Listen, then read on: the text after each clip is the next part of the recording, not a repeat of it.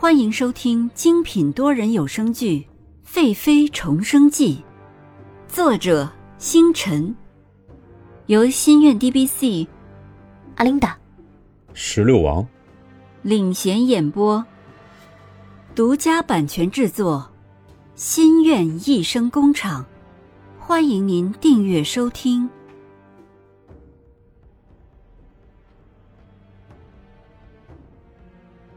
第九十六集，交易。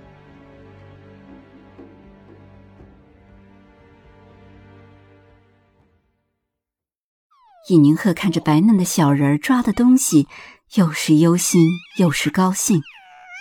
俊秀的小脸满是高兴的玩弄着手中的虎符，捧着玉玺。尹君生微笑的看着妹妹和侄儿，走进洛轩城，耳语说道。皇上，借一步说话。洛宣城看了一眼尹君生，走了出去。他轻跃到一侧楼台的楼顶，一身青丝，绣着华丽图案的棉冬衣，双手背后紧盯着尹君生。尹君生随后潇洒的跃到洛宣城的身前，他没有笑，但是跟尹宁鹤一样，清澈的眼中真诚的微笑着。尹君生弯头看着楼台里正在张望的尹宁鹤，说道：“我跟皇上做个交易如何？”洛宣城醒目潋滟的凤眸戒备的看着眼前的人，说：“你没有把朕放在眼里。”“臣不敢。”“不敢？哼！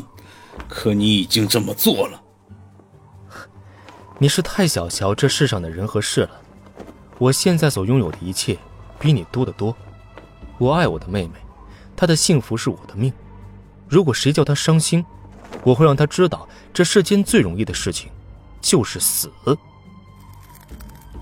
洛玄成越听到尹君生后面的话，背后的双手狠狠的攥在一起，他在威胁自己，也在诋毁自己的尊严。一双幽深的凤眸，充满了肃杀。尹君生拿出一个信物，说。我知道我妹妹的心思，所以到今天为止，我没有动你丝毫。兵符本就在我妹妹手中，今日我拿出来放在修儿百日宴中，是将她给我的侄儿。我将邻国收降归修儿名下，这一切只换你真心。洛宣城不解的看着尹君生，不敢相信。他疑惑的看着尹君生，脱口说道：“朕要如何信你？”尹君生转头看向正找自己的尹宁鹤，说：“我的一半命在你身边，你说你要如何相信我？”洛轩城随着尹君生的目光，看见一抹纤细的身形在人群中四处徘徊。他看着尹宁鹤紧张的神情和不安的身影，很是心痛。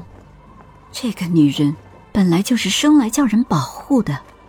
洛宣城郑重的点头说道。只要你安分，朕会好好守护尹宁鹤。她毕竟是朕孩子的额娘。尹君生听到这句话，就飞身而下，走到尹宁鹤的身边。哥哥，你去哪里了？尹宁鹤刚刚只关注修儿，一转身，哥哥就不见了，把自己吓坏了。尹君生。用手宠溺的擦着尹宁鹤额头的汗水，说道：“你还不放心哥哥？瞧你一头的汗水，都是做额娘的人了，怎么还这样叫人操心啊？”尹宁鹤看到哥哥无事，便也安心了。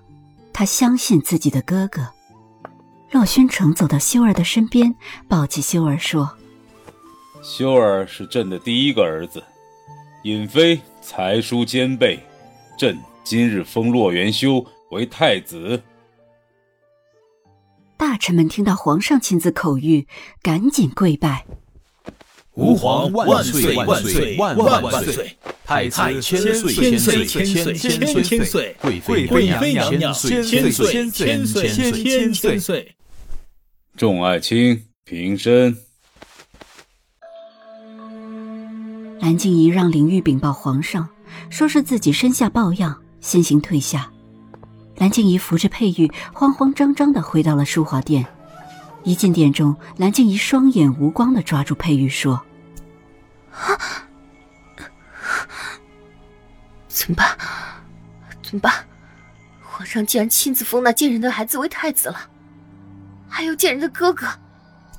娘娘不怕，谁不知道您是皇上的救命恩人啊？皇上一定会保护好娘娘的。”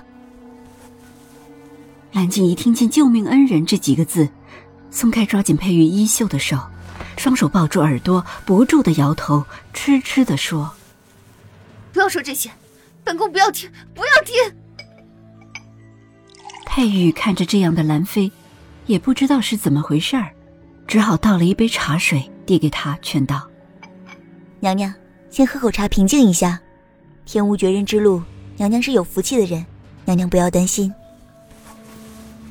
蓝静怡稍微缓了一缓，松开抱住耳朵的手，接过茶水，不稳的喝下，自己默念道：“本宫是有福气的人，本宫一定有办法。”佩玉看着这样慌乱的蓝静怡，心里凉了半截。自己当初的决定是对还是错？这样没有主见的主，他真是不知道以后的路会不会顺当。万一兰妃真不是尹贵妃的对手，是不是也该给自己留条后路？